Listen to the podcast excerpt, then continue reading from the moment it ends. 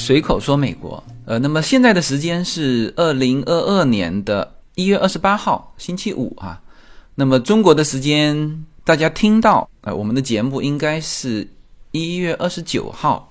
呃，那么今年的春节是比较早啊，二十九号是大年二七，然后今年是二九当三十啊，所以我们这期节目呃是最接近虎年的春节的。呃，首先在这里祝大家虎年大吉。春节快乐！那么这期节目，呃，大家也看到了这一期的标题哈，叫做《时代给了你推背感》。那么这期节目就借着我们过节的这个氛围，聊一些感受。呃，我前几期呃提到二零二一年的时候，说这个二零二一年过得飞快，好像没做什么事情，但实际上还是做了一些事情的。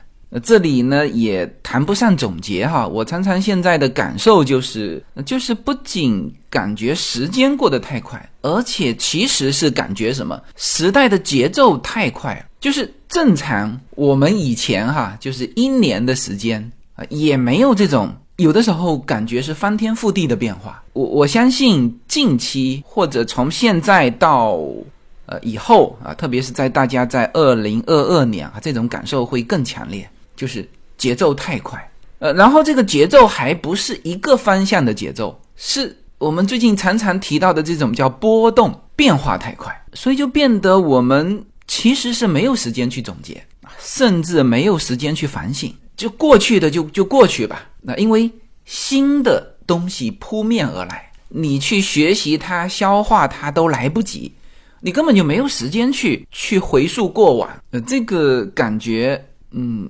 并不是常态，就是以前可能不这样，那么这几年这种变化节奏就感觉特别快。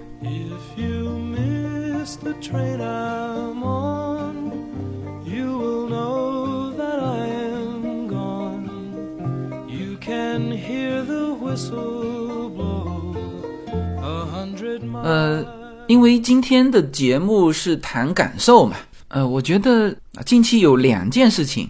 呃，算是可以拿出来给大家分享的。呃，当然两件事情都属于可以总结的成绩啦。呃，一件事情是这个大家都知道啊，我们的社群品牌也是我一手创建的这种健康食品的品牌，用我两个女儿的名字命名的 Yuna N Lin 啊，这个品牌的产品终于，我们其实植入了很多美剧哈，但是从植入到露出，就是到它播出。正常的，它是要全部播完，才可以开始拿植入的这个片段，就是我们来开始使用啊，或者他们才告诉我们。因为我植入到现在为止，大概植入接近二十部美剧，我不可能每一部美剧都去盯了啊，所以必须是他们全部完成了，然后告诉我说：“OK，你的产品已经在我们的剧中被植入。”然后，呃，你可以使用了，就作为我们品牌方哈，这是第一步。这个在国内大家也都收得到哈，叫做《大学女生的幸福生活》，这是一部叫青春偶像剧，就基本上是优娜这个年纪，或者说再大一点点，十四五岁看的这种叫轻喜剧、青春偶像剧。呃，这部剧现在是美国当然已经上线了哈，这个。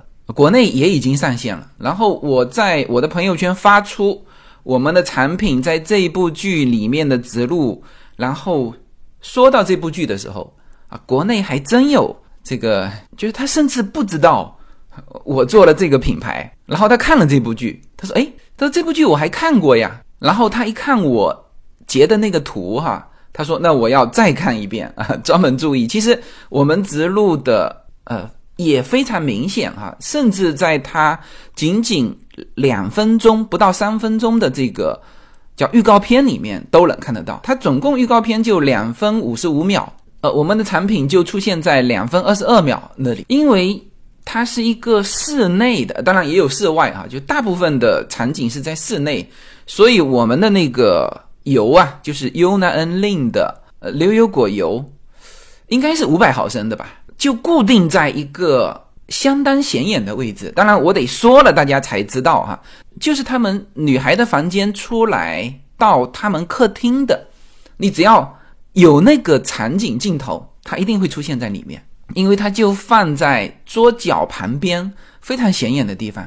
呃，那这个事情是叫做就种树是很早种下去的。那二零二二年的一月份，我们终于看到了呃播出的这个片子，呃，就算收获了。那么我们啊所有的这个销售环节可以使用这个直录的截屏或者是视频。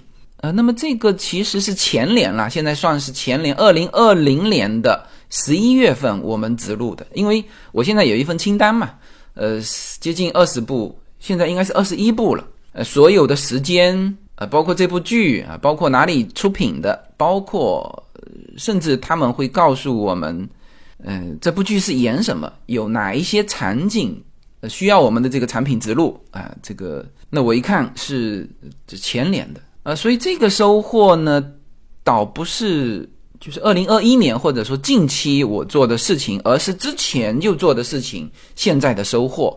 那么这个的意义在于什么呢？呃，在于你的这个产品进入了美国的主流啊，就不是说自己 DIY 的一个呃一个品牌。因为你看哈，前几天有一个呃不算朋友哈，因为他是呃之前帮我们家维修一些东西，呃是个本地人哈，就老美。然后他这一次上门是我不知道他有没有收费哈，呃因为当然也没有呃再多的维护什么，他只是例行的上门看一下。然后反正过年嘛，呃当然关键是他又教了我一些东西，就是他说哎这个一些维修的一些东西啊，用什么工具啊，你得怎么做啊，然后呃。因为你这个自己去摸索要很久，然后现在大家都知道这个维修工是完全没有空上门，嗯，就是你自己得做。但实际上我也想做，因为我们叫做伏案工作者嘛，写文章、做视频、做音频，其实你是需要每天是需要有一定的时间去运动的。那如果能够做一些这种就是维修类的，当然家务男生也能做啊，但是男生在美国哈。其实这几年我们动手能力增强很多哈。那作为男生来说，你如果能够就是做一些大的维修啊，对于这种房屋啊，呃，做一些这些工作呢，自己也很有成就感。但是你去摸索，叫摸索很久，那他就很简单，就跟你说啊，用这个工具，用其他的什么辅料，跟你说一遍，你自己稍微操作就就能操作。那我现在是在他的这个指导之下，要把我的外墙顶上的这个木头全部翻新一遍，就是把外壳原来的油漆全部磨掉。因为呃有一些木头，你如果不维修，它就沁入到就坏到里头去了，呃，然后你要换一整根大木头，你就呃这个工程就大了去了。所以这个他三言两语，一个是提醒了我，第二个是教我怎么做，那我也很感谢啊。然后呢，我就呃拿了我们的叫随手礼啊，我现在基本上随手礼就是我们优拉令这个品牌的一个小布袋，然后呢里面是放了一盒开心果和一个我们的牛油果油哈，就正好一个小提袋，然后我就送给他。其实他也不知道我做什么的。然后我送给他的时候，我当然要提一句嘛，我说这是我女儿的品牌，说哦，他就已经吓坏了，知道吗？就是你在，就是无论你在哪里吧，就是能够用自己女儿的品牌做成一个品牌的，这个就就不是一般的东西了哈。好，那你送给他，送给他，我说你看这个是 Yuna and Lin 啊，这是我们的品牌，他就已经很激动了啊。其实尤娜令拿去。送老师，老师也非常激动，呃，但是呢，这种激动和我后来又告诉他，我说这个牌子在某一部美剧里面你可以看见，又不同的层次，就是你当然可以 DIY 一些品牌啊，因为他也不知道你量多少，就是你你你现在这个品牌说出去哈，你跟老美说哈，第一 M 总上有，那他就是网络上有一搜就搜到了嘛，多少钱他心中也有数，哎。第二呢，就是这个有做广告，就在在美剧里面你可以看得见啊，因为在美国，你当然电影那就更不同的档次。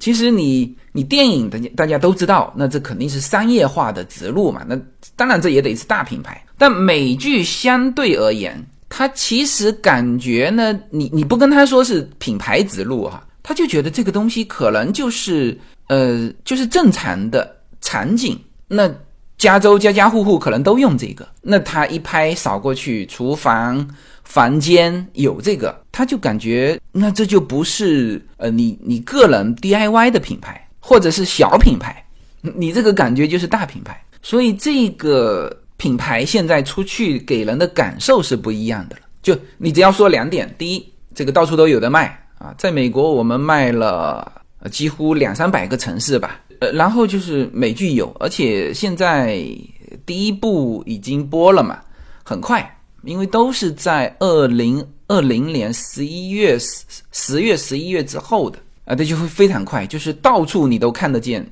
这个这个牌子啊，就是各种美剧。你看哈，这部剧叫《大学女生的幸福生活》，它的编剧和制作人是艾美奖的提名编剧。呃，然后演的是四个女大学生的这个故事，嗯，然后他的那所学校也是新英格兰州著名的那个埃塞克斯学院的，在整个学校场景在里面演，所以这是一部非常非常适合呃我们的这个品牌的这个气质，嗯，当然我们做比较早，就是我们做的时候，呃，优娜和令，优娜十一岁嘛，令才。六七岁是吧？但是问题是我们不断植入，再过三年，优娜令正好都是这种，就是青春偶像的这种年纪啊，那就刚刚好。所以这个事情呢，是叫做前面种下的树，现在开始有了收获。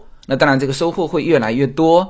这个是就是开年那一件我也觉得比较高兴的事情，同时也是一个成绩。我们不仅做了一个社群品牌，而且把这个品牌至少在框架上是做出美国品牌的样子。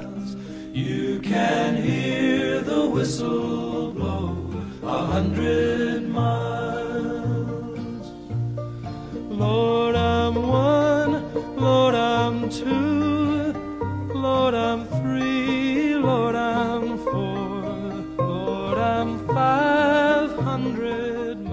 那么这是一件事情，呃，那第二件事情呢，就是叫做现在刚刚种下树，不知道这棵树会长成什么样啊。就是我们这几天，其实如果周三看我会员直播的就看到了哈，呃，我们以前一直说啊，加密货币，然后虽然我心里一直在想哈，一直在筹划，但是就是在我的内容里面。包括我的视频，包括我的音频里面，那应该会有提到，但是我也没有像今天这种就是正式的告诉大家，呃，倒是没有，但是也有提到，呃，就是我曾经说过，我们也会发行我们自己的加密货币，那么就是这几天我们已经在我们的会员群啊开始叫小规模的空投我们的自由币，就它的发币工作已经完成了。然后就是空投，然后就是应用。呃，关于加密货币，我当然说了好多期的节目哈，特别是在呃，如果有一起听会员节目的话，那就是元宇宙、加密货币啊。当然，加密货币这里面是有两个方向哈，一个呢是真正的我们在聊加密货币的应用，当然另外一个呢是变成叫聊加密货币的投资，实际上这是两件事情。啊，就像你买一个房子，你一个是用来住的，和一个是用来炒的啊，这是不一样的。那我现在聊的是这个房子是用来住的，也就是说，我们推出加密货币，实际上是为了它的应用。那么，呃，大家可能对于包括元宇宙、包括加密货币，其实也都还是在了解中。那我其实也是一边了解一边就跟大家分享，然后其实我身边的就是我请教的人很多东西问他，他说这个反正也还在发展，然后其实他的水平已经是硅谷的顶尖的水平了。就是我们不说技术上哈，技术上当然有更拔尖的，就在应用方面怎么玩怎么用这个方面，其实大部分的人是属于同一水平。就看你怎么能够把它把它应用好，所以从这个层次上来讲呢，呃，就不是在加密货币的投资领域，就是说炒房子，炒这个房子，我们关注点不在这里。我们关注点是在于怎么住这个房子，也就是说，这个加密货币的日后的应用，呃，那这是一个非常全新的领域，而且发展速度非常快。你看，我们说加密货币，其实也就是这两年，所以我常常说，呃，就是关于区块链和加密货币，其实他们是沉浮了，呃，十年吧，就零九年白皮书开始啊，区块链的这个诞生嘛，然后。一二一三年，就是整个比特币开始起来，然后，呃，后面就各种的，呃，其实是链上的应用，就是我们其实知道的很早，呃，但是呢，就是就包括我在内哈，一直在看，其实有的时候，特别是在早期，我我也是抱着质疑的态度，这个东西到底是什么？包括去年就是 Clubhouse 刚刚兴起的时候，我在。他们就是币圈的那个房间里面讨论的时候，我当时还对于这个价值，就是你一个比特币值三五万美元，我说你这个价值从何而来，是吧？比如美元它是替代英镑，英镑人家为什么叫英镑？就是它就是代表一半黄金，所以全球之前是。就是货币体系就银本位、金本位嘛，后来一金本位打败了银本位，后来英镑又取代了金，然后美元又取代了呃英镑，是这么来的。那你凭空出现的这个比特币，你你你这个价值又这么高，是吧？你这个价值是靠什么？呃，然后当时他们说的啊，这个靠共识，这个什么什么。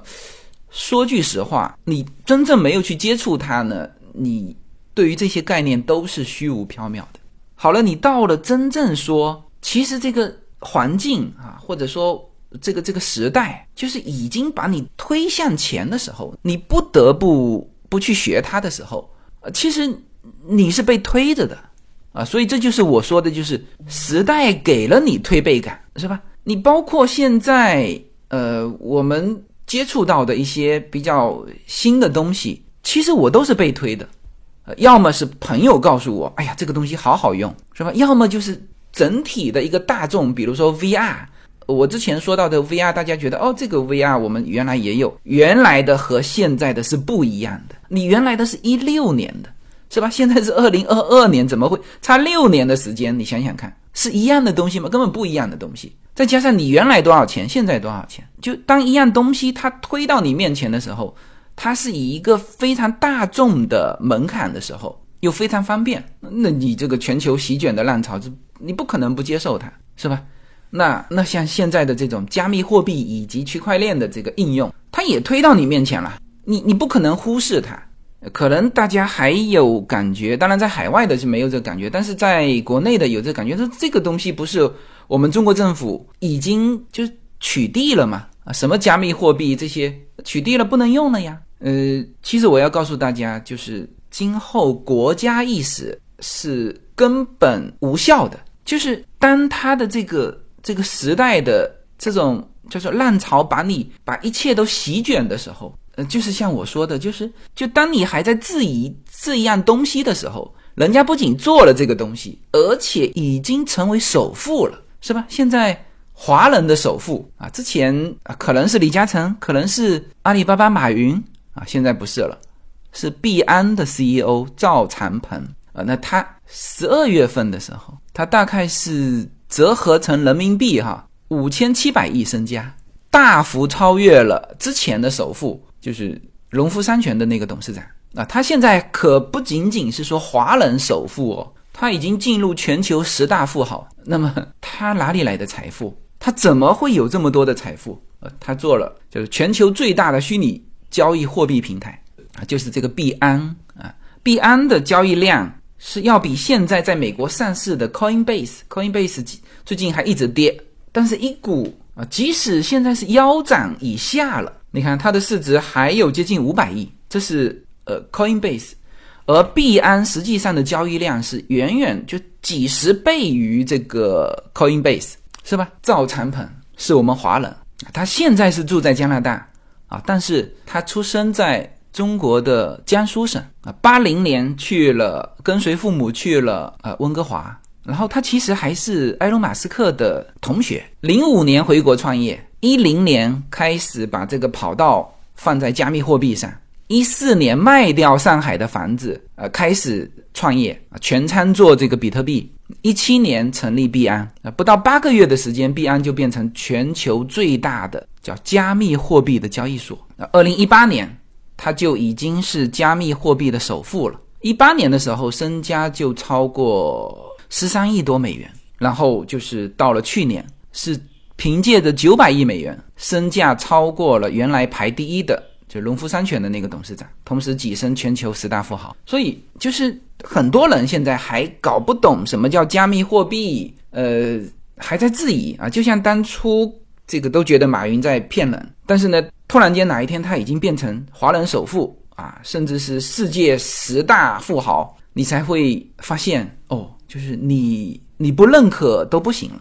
呃，然后他所做的这个东西，你说哦，这个人不认可啊。甚至国家不认可，影响他吗？一点都不影响他。而且从二零二二年的这种趋势来看，币安的成长啊会更高啊，这个是不可限量啊。所以这个大环境的变化是非常之快，这个节奏是从来没有的。那所以很多币圈的人一直在说这个现在叫做叫资本革命嘛，叫新钱革老钱的命。你说它夸张也行，但是。事实上并不夸张，呃，当然这里面大家又会把这个东西又只停留在投资层面，呃，实际上我今天谈的不是投资层面，是应用层面。我为什么从昨天开始慢慢的开始，呃，空投给我们会员的朋友哈，呃，本来是这样子，就正常的途径哈，你怎么获得这种新的我们叫。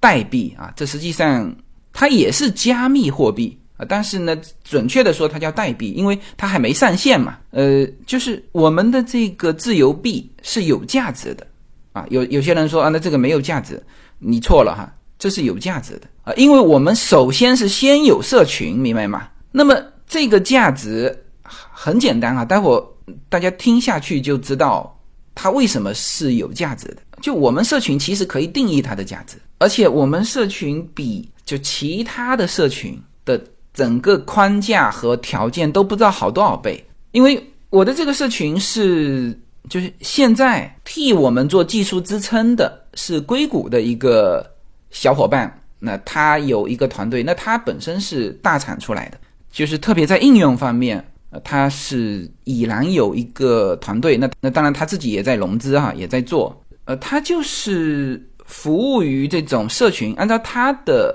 呃，或者说按照硅谷这帮人的一个认识，就是呃做这种社群的叫 Web 三点零的服务和应用啊，大概会有一百亿左右的市场份额，美元哈。然后他就跟我交流起我们现在的这个社群，因为我们社群第一啊，那当然首先是有高质量的就成员，呃，我们现在有四五千的会员哈，因为我们现在三个平台嘛。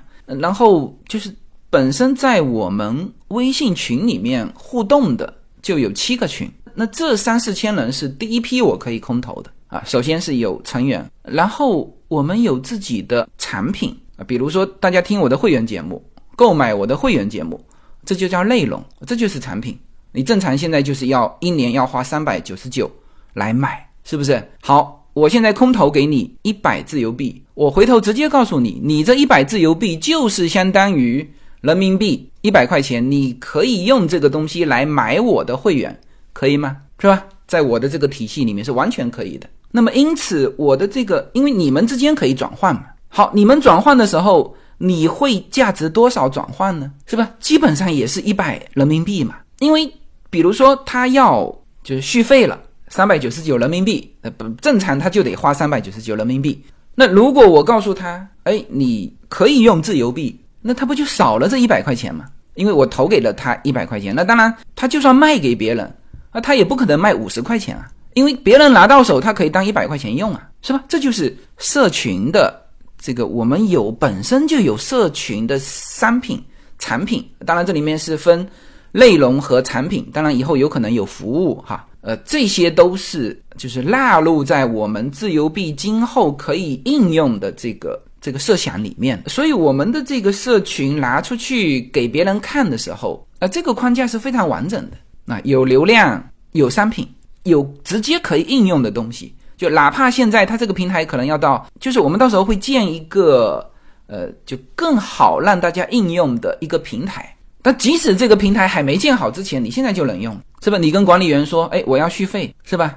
我部分能不能用自由币？那如果说我们现在就是要做这种测试应用，呃，那当然这个最好我平台好了之后，它大家在平台上跑，平台上跑呢，这里面数据又可以留存下来。就是如果我们率先有一个这个社群加密货币应用的平台的数据已经跑起来了，那本身这个东西又是另外一个价值，是吧？所以这个我为什么说我想了很久，就是我们是按照我的逻辑是肯定可以做的，就是至少发币是没有问题，因为发币现在很简单。这个昨天我看我们这个会员群里面非常多都是加密货币的高手或者说他知道嘛，呃。我其实还没准备空投，然后有一些群就开始讨论，就是呃他们会去搜嘛，他们会在各个链上搜，哎，搜到自由币，他说你这个已经上线了呀，呃我说是啊，我已经上了这个我们叫上链了，哎，我说但这个是你很容易做到的，但是呢，就是说你要想到后面你怎么用，那么这个的应用就非常重要，而现在所有的。像这种社群应用的平台都是在初创期，都在做。那当然有一些小规模的社群已经玩起来了哈，比如说道啊，呃，道就是之前我提到的 DAO 啊，它就是练道，就是社群之间的一些就是博彩啊、对赌啊，那就可以用社群货币啊，啊，比如说打赏啊，比如说社群投票啊，啊，那么这些他们只是在。虚拟的层面，实际上我们直接就可以应用在商品层面。那虚拟的层面呢？你的价值还很难判断啊。比如说，哎，我们都用自由币打打个赌啊，用自由币打个伞，用自由币投个票，那到底自由币值多少钱呢？这就没有办法估量。但是呢，如果我现在告诉你，你一直是可以用自由币购买一些东西，那它不见得说就是那个价格，那它一定是有价格。那当然，我们还没有公开，还没有上线而已。那上线，这到时候又是另外一番手续啊。那这些我们的硅谷团队也都没问题。这就有点像什么呢？就是说，你你一家公司你自己要做好，就是你首先你得有实体、有业务、有盈利，是吧？然后才说你的公司价值多少。也就是说，这个加密货币的应用在社群里面的应用啊，已经有这么多人在用。已经跑起来了，然后上线，它有价值，这是自然而然的事情。而关键就是应用，大家听得明白吗？所以现在很多就是一直在提啊，为什么加密货币价值都在提它的价值，然后总觉得它是架空在一个虚幻的这个基础之上，其实不是的啊。我们以就是现在就拿到自由币的这个这第一批的我们的。呃，会员啊，你只要玩了，你就非常清楚。就为什么我一定要就是慢慢的空投啊？因为加密货币还是一件比较复杂的事情啊。你首先你得要有个钱包吧，是吧？那我们现在都是推荐大家，就是其实什么钱包都可以哈。呃，你只要给我一个账户，我就可以把自由币转到你的账户去。当然，我也可以转其他真正上链的，比如说我们说的 Matic。那那那个是今天价值是一块六美元嘛？就一个 medical 是一块六美元，那你随时可以买卖的。就我也可以转这个过去，那这个实际上就实现了什么？实现了呃国际的转账，就是你无论是在美国还是在印度啊，还是在德国，我的这个加密货币转给你，你随时在你的钱包里通过什么平台你都可以卖。当然现在中国特殊哈，呃，但是呢这个。不代表它不能用，也不代表它没有价值。我待会儿一定会说到哈，啊，就是很多东西我们叫做听了一万遍都不如自己实操一遍。比如这领到自由币的，就立刻这这这三个都懂了。第一，注册一个钱包啊，是吧？我们现在的钱包用的是小狐狸钱包，呃，英文是 MetaMask，也很好记哈。Meta 这个是现在最流行的这个词，M-E-T-A。啊，这个就是 Facebook 改名就改改成这个呀 Meta 是吧？啊，也就是我们说元宇宙，就是元啊，这个这个 Meta，然后 Mask M A S K 就面具的意思，呃，然后它的头标是一个小狐狸啊，所以我们常常说的，哎，小狐狸钱包，呃，这个是全球应用的最广的一个钱包，那就是你所有的加密货币都要在钱包里面嘛，那，所以你这个你要先去下载一个，那当然这里面呃有些人是用国内的。就是安卓，你随时都下得到啊！一搜 MetaMask，呃，你一搜就搜到了啊，就就直接就可以下一个，注册完你就有你的账户了，账号是一一串字符哈。然后你注册这个钱包的时候，呃，你就会知道一个事情叫什么助记词啊。很多我们听到的故事就是说把比特币给丢了，怎么丢的啊？就是这个私钥找不到了。呃，然后这个私钥呢，它不是你想的，我原来熟悉的那个那个密码。呃，你你用了这个，你就知道，它给了你十个英文单词，你得记住这十个英文单词，这就很容易丢啊。那呃，那当然也是属于这种，因为它是随机分配的，就是加密世界就是这么规定的。你说这个能不能改一改？不行，是吧？所以你就知道为什么很多人把这个加密货币给丢了。好了，那你。干的第一件事情就让你知道了什么是账户，什么是助记词啊这些。好，那你接下去正常的 MetaMask 的链是以太坊的链，就是主网络是以太坊的。那么如果用以太坊发币，呃，当然也是可以的，但是很贵。贵不是说我发币的钱贵哈，是在于你们交易的钱贵。就是我现在发一百个自由币给到你们。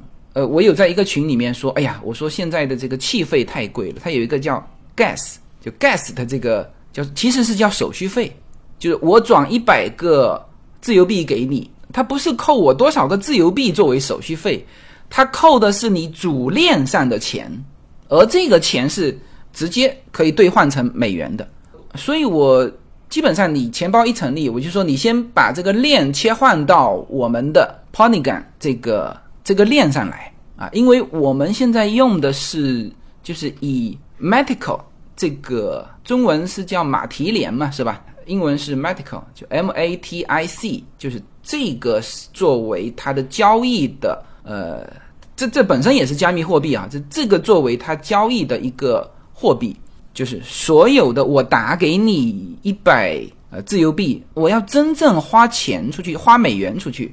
我才能打给你。当然，这个美元是极少的。比如说，我们正常的现在发是零点零零二个 matical，那现在是一个 Matico 才值一块六美元嘛，是吧？所以昨天我发出去的时候，就已经有我们群内的小小伙伴非常热心哈，就是说，他说：“哎呀，他说你们光收到自由币，你们转换的时候，你必须要有一点点的 Matico，你才能够实现，就是就是你的汽油钱，你的。” gas 的这个费用你得要有啊，虽然说它极低，你如果是零的话，你发不出去的，所以他就开始 零点一啊，就是说呃谁需要，他说我给给大家零点一，零点一就就一毛六美元，那大概就是一块钱人民币嘛，是不是？零点一 medical 它可以转账，呃，就是它至少可以转账五十次，是吧？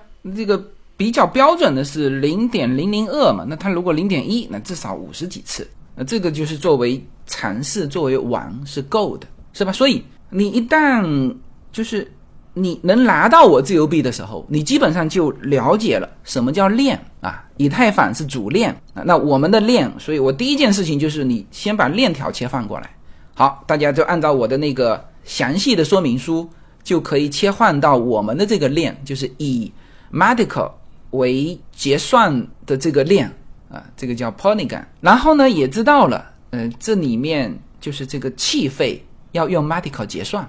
虽然说很小哈，虽然说很小，但你也得要有。好，你用这个逻辑一推以太坊和以太币，你就理解了我之前说的，说哦，这个以太币的好处就是，现在在以太坊的这个主链上，它非常非常多的币。都是以以太坊作为主链发行的，然后他们有他们的应用，就像我自由币，我今后有我们在随口说美国社群里面的应用，就是每一个币现在都有他们自己的应用环境，随着他们一个一个跑起来，是吧？交易结算，那首先你得用汽油啊，就是 gas 的这个钱。那这个钱是什么钱？就是以太币嘛，是吧？所以以太币它是有这个价值基础的，并不是说呃架空在一个空中楼阁，不是的，完全不是，是吧？而它的这个费用，以太币就以太坊的这个主链的交易呢，其实要比我们现在用的这个 m a t i c o 的这个要贵很多了。昨天我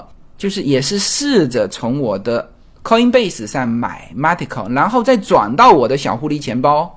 我转一 Matico，结果他花掉了我六六七块 Matico，Matico 六七块 Matico，昨天的价格也要有十美元这样。这就是说，也是他不管你是在哪里啊，你说哎，我都在我我们美国都在加州转，怎么也这么贵？他不管你在哪里，你转到南非去也是这么这个价钱，是吧？十美元这个是就是比较贵的链上面的费用，就是转账，那你。这十美元，你再转，你转一百万美元过去，一百万美元同值的东西，哈，也差不多就是这个，那可能会贵一些吧，因为它的它前面有一个基本费，但是后面的那个就很很小嘛，嗯，就是根据你数值结算的那个就很小。好，那你这里面就知道了哦，用以太币这种跨距离的结算这么便宜，那要比银行之间的扣掉你的结算费。便宜的多呀，因为我们现在说的是国际之间的这个转移支付嘛，是吧？你当然你说本本地的啊，美元的，那你可能你用一个用那个 Zelle 转，可能不不需要。那你在中国你用这个支付宝，可能也不太需要，是吧？但是你一涉及到国际的，它的国际银行结算的成本在这里啊，那你用以太坊，这还是所有链里面最贵的，你都知道哦，这太便宜了。那么。以太币的价值就在这里了，是吧？你所有在这个以太坊的主网络上跑的所有的动作，你都必须用到这个链条的汽油费。那你通过收到自由币以及对外发出自由币，你就知道了什么是链，什么是它的这个 gas 的这个钱，一用就懂。然后它有没有价值呢？当然是有价值的。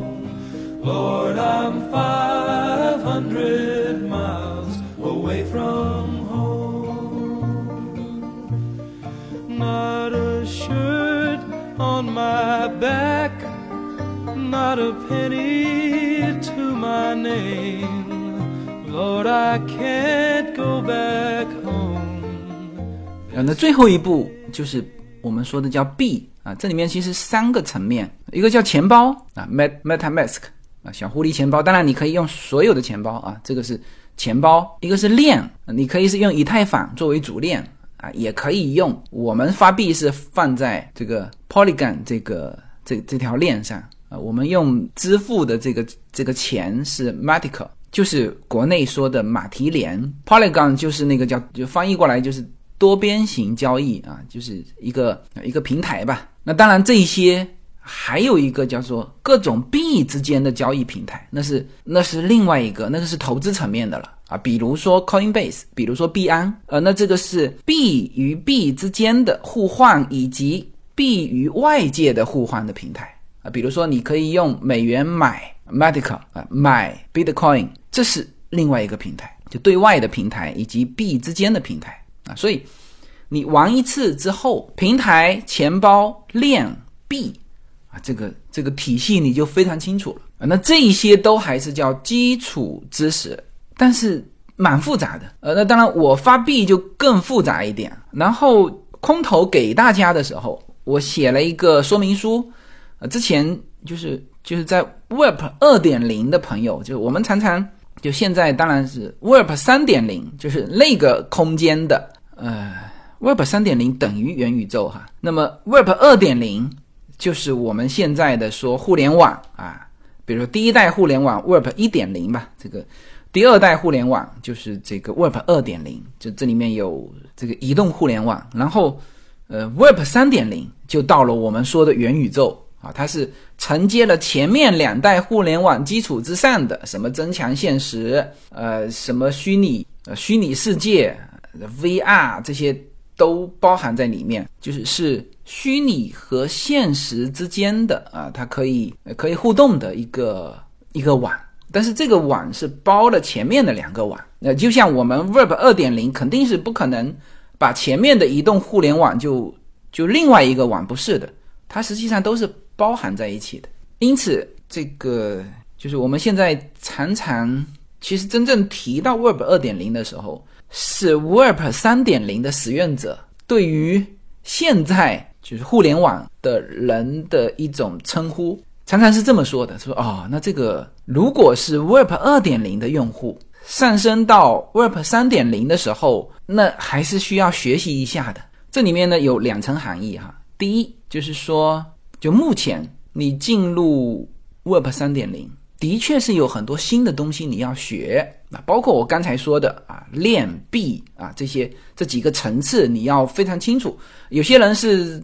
搞了半天找不到我的币，我都打给他了，他找不到我的币，为什么？他链没有没有切换过来嘛，他的网络没有切换过来，所以他看不见。他网络切换过来之后，还要再添加代币之后才看到自由币，然后我打给他，他就立刻能够收到。就是这里面还是跟 Web 二点零有一些不同的地方啊，需要学习，这是一个意思。第二个意思，其实哈。其实现在 Web 三点零的世界里面，大部分是叫做技术流，还没有到那种，因为所有的产品你到使用者的时候，它其实是就至少界面应该是很简单的、傻瓜化的呃，所以就是我们的一些这个上了年级的，其实也是少部分哈。这个他说，哎，有没有一个适合我们这个年级的，就是等于是叫一键能够完成的？那以后肯定有哈。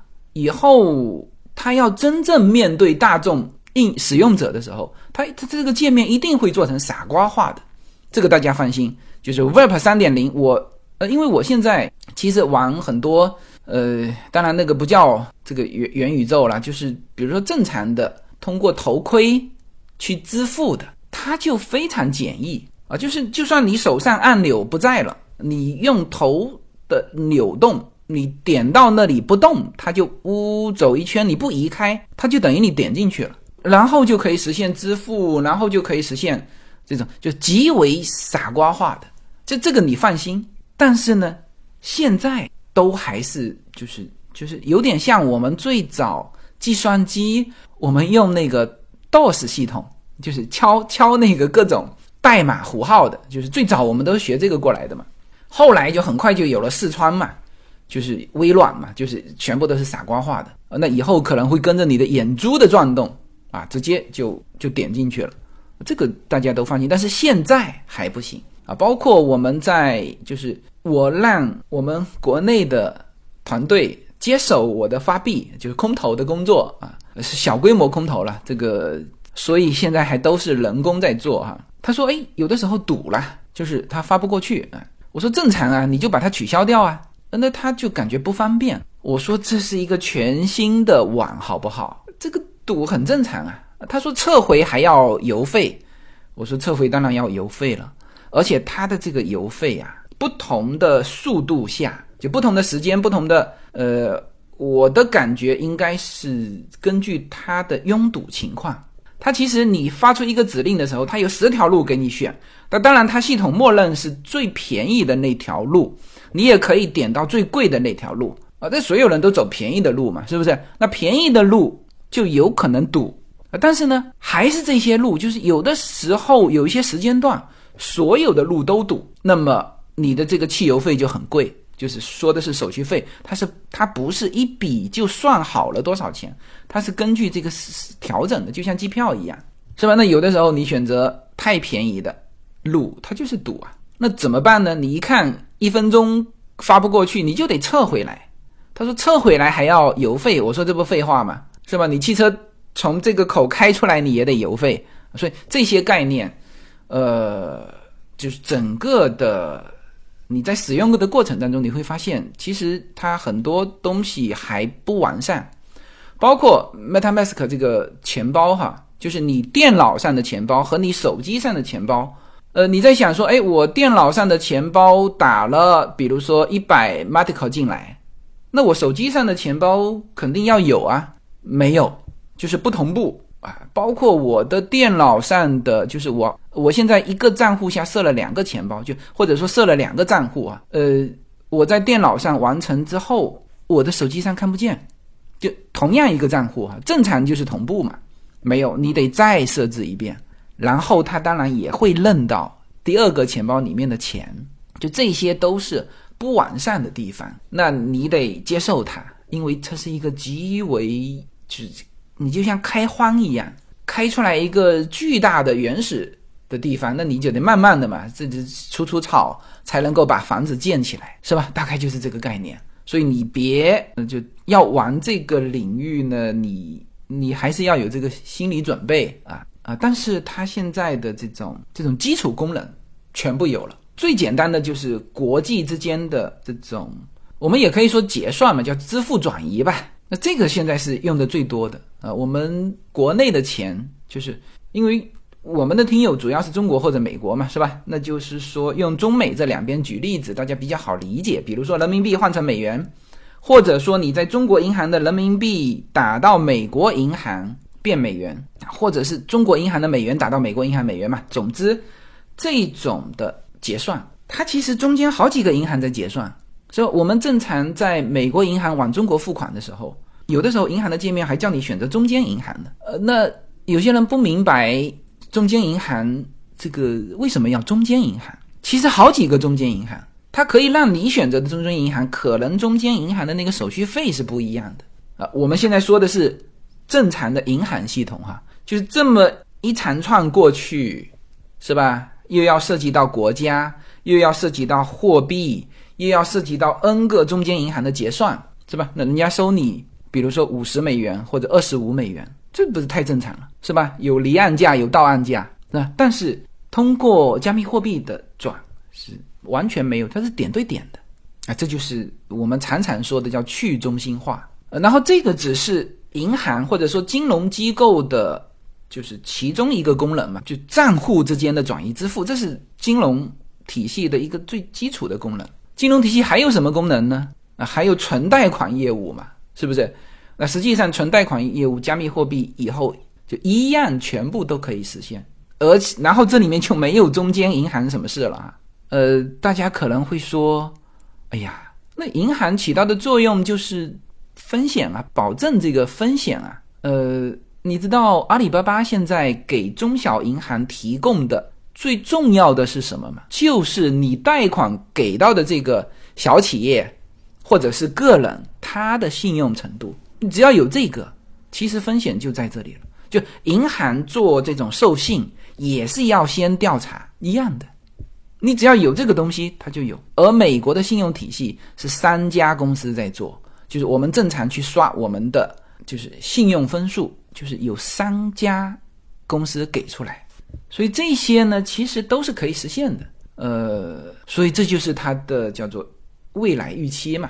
那现在我们已经看到的就是，我们群里面有在讨论，比如说之前埃隆·马斯克说，我接受这个比特币的可以用来购买汽车啊，这个这个大家都知道哈。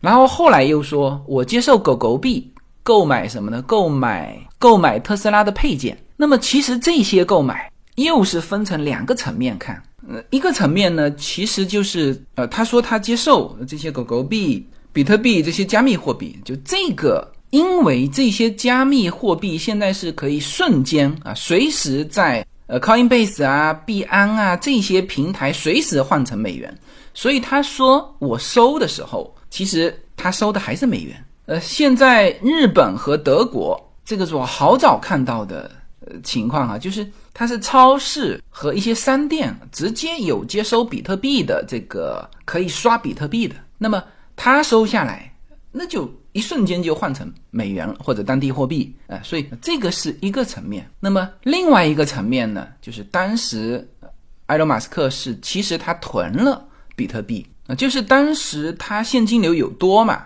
在两三万的时候，呃，他一边说接收。比特币购买汽车，呃，那一边呢，他其实自己也买比特币啊，所以这又是另外一个层面的，就是说他囤了一些，他囤了一些，这个呢是作为投资，就是资产投资，他把它当成一个资产，呃，这还不是完整的这个就加密货币真正变成货币的链条哈。真正变成货币的链条是什么呢？是它要对外支付比特币，也就是说它的上游啊，比如说这个购买芯片的英特尔，那英特尔说，那我也接收你比特币作为支付的货款，那行，那这个链条就扩展到英特尔，那英特尔也有它的上游啊。他说：“你的员工啊，发工资，高管发工资，发比特币是吧？那这样子就是才是越来越多的人真正使用加密货币啊，它越来越多，越来越多，就是它的应用越来越多。你看哈，这里面就体现出这两个，一个呢，你是把它当成资产，就存在那边嘛，哎，所以现在人家说比特币是黄金啊，其他的是美元啊，这又是另外一个意思哈，就是说这个是资产，大家都买卖啊。”但是不是用真正的用，要像我刚才说的，就一圈一圈扩展出去啊，从购买原材料到发工资，到员工拿到这个比特币去买房子啊，甚至最后买菜，那这么一个一个链条出去，那么真正就替代美元了。其实我们现在说的叫做国际使用货币里面哈，呃，之前我们说过人民币的国际化啊，在现在你真正。再用人民币结算的就百分之二，这是去年的吧？我不知道今年有没有增加哈。那么美元好像是百分之五十左右吧，然后欧元、日元啊，啪啪啪排下来，那这就是真正的使用，是吧？那你比特币是这样，其他所有的加密货币啊，拼到最后也是拼你的应用。所以我一开始说我们自由币的时候，就是说发币并不重要，重要的是在于它的应用。啊，那我们整个社群的应用场景啊，它其实还是相对是比较多的啊。比如我现在空投给你，是吧？那你呢就可以啊直接买商场的东西啊，买我的会员的内容啊。那当然这里面要要到今年二季度的时候，这个平台上来，然后就可以做到自动的购买。什么意思？就是说你现在。我人工跟你对接一点问题都没有，是吧？你付给我自由币，那我那边就发货了呀。我我人工操作这种可以吧？那么只要这个场景应用是没问题的，那么大家就知道这里面的价值是多少，大概是多少啊？至少你可以拿来买开心果，是吧？好，那么你们之间的，比如说打赏，那他打赏出去的就不会乱打赏了，是吧？不会说啪一百自由币。全打赏出去，那你想一想，哎，我我打赏两个自由币啊，或者十个自由币啊，因为这里面其实对应的就是十人民币啊。那么这个是我们社群类的。好，那大家都在社群内知道用自由币，那还可以做什么呢？然后大家互相之间可以买卖东西吗？当然是可以的，是吧？我想要更多的自由币，那反正自由币我可以拿来。买我的内容商品，那我可以收一些嘛，是吧？那我可以卖一些我的东西，比如说我女儿的这个电脑作画哈，做了一个很很漂亮的呃图画，我给它做成 NFT。那么这个功能哈，这个现在我们已经在开发了，就是以后大家可以拍照，就所有的照片啊，做成 NFT，那么挂到。平台上卖可以吗？是吧？卖五十个自由币，如果有人要，那他就买走了，是吧？他卖出东西得到自由币。除了 NFT 之外，他其实私下也可以啊。比如说，我们家有一个 car seat，就是儿童座椅，多了就是小孩长大了嘛，儿童座椅没用，那就要扔掉啊，是吧？那我就挂出来，是吧？二十自由币，这个同城取货。那原先其实也是丢掉，那现在有一个自由币呢，就是说，哎，我们社群内互相帮助，是吧？那好，别人一支付，开车过来你拿走，可以吗？也是可以的，啊，就这个就是应用。所以我反复说哈，就是发币不重要，币的应用才重要。而我们社群的应用啊，已经可以就是锚定一个价值，那因为它最终都可以在。我的商城上实现一个价值的一个衡量，就是永远他拿到我这边就可以购买内容啊、商品啊，甚至以后的服务啊。那也就是说，任何加密货币可以做的事情，自由币是都可以做，只是你运用的人群够不够广啊。比如说，大家都认可。比特币都认可它的那个现在呃三万七美元的这个价值，呃，这就是共识。和其他货币相比，只是我们这个社群还很小。但如果说一圈一圈做大了，那当然我们可以不断的添加人嘛。呃，那么你像以太坊。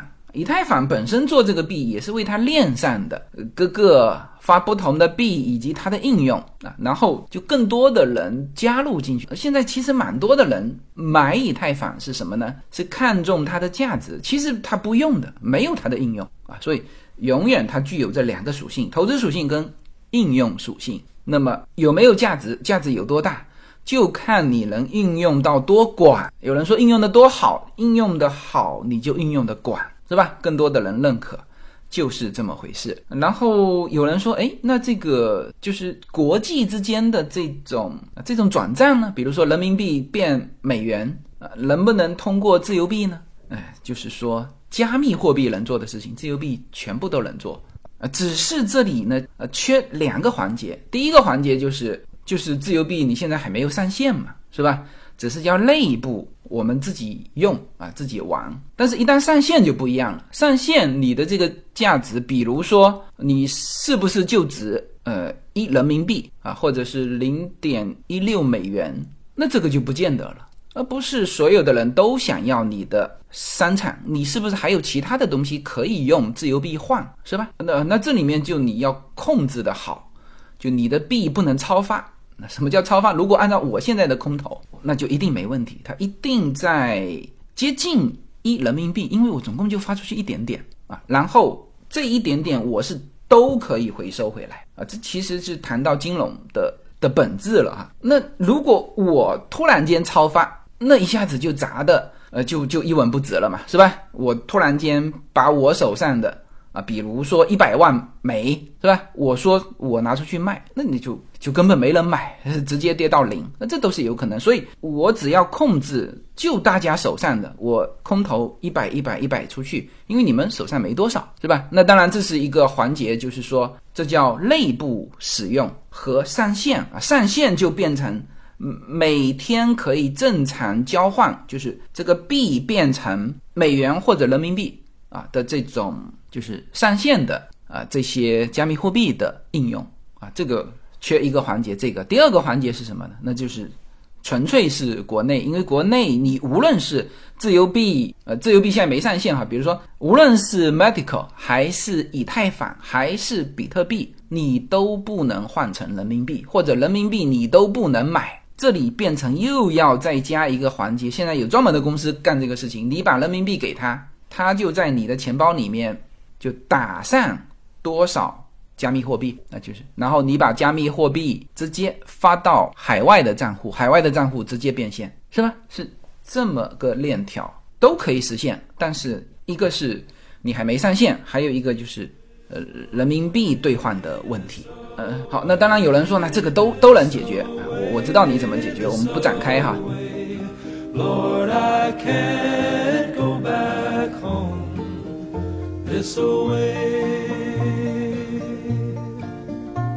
好，那么在这一期啊最接近除夕夜的呃这期节目的最后啊，还是要祝大家春节快乐，虎年大吉。那不管环境怎么样啊，希望我们每个个人啊都逢凶化吉，万事顺心。好，那这一期的节目就到这里，给大家拜一个早年。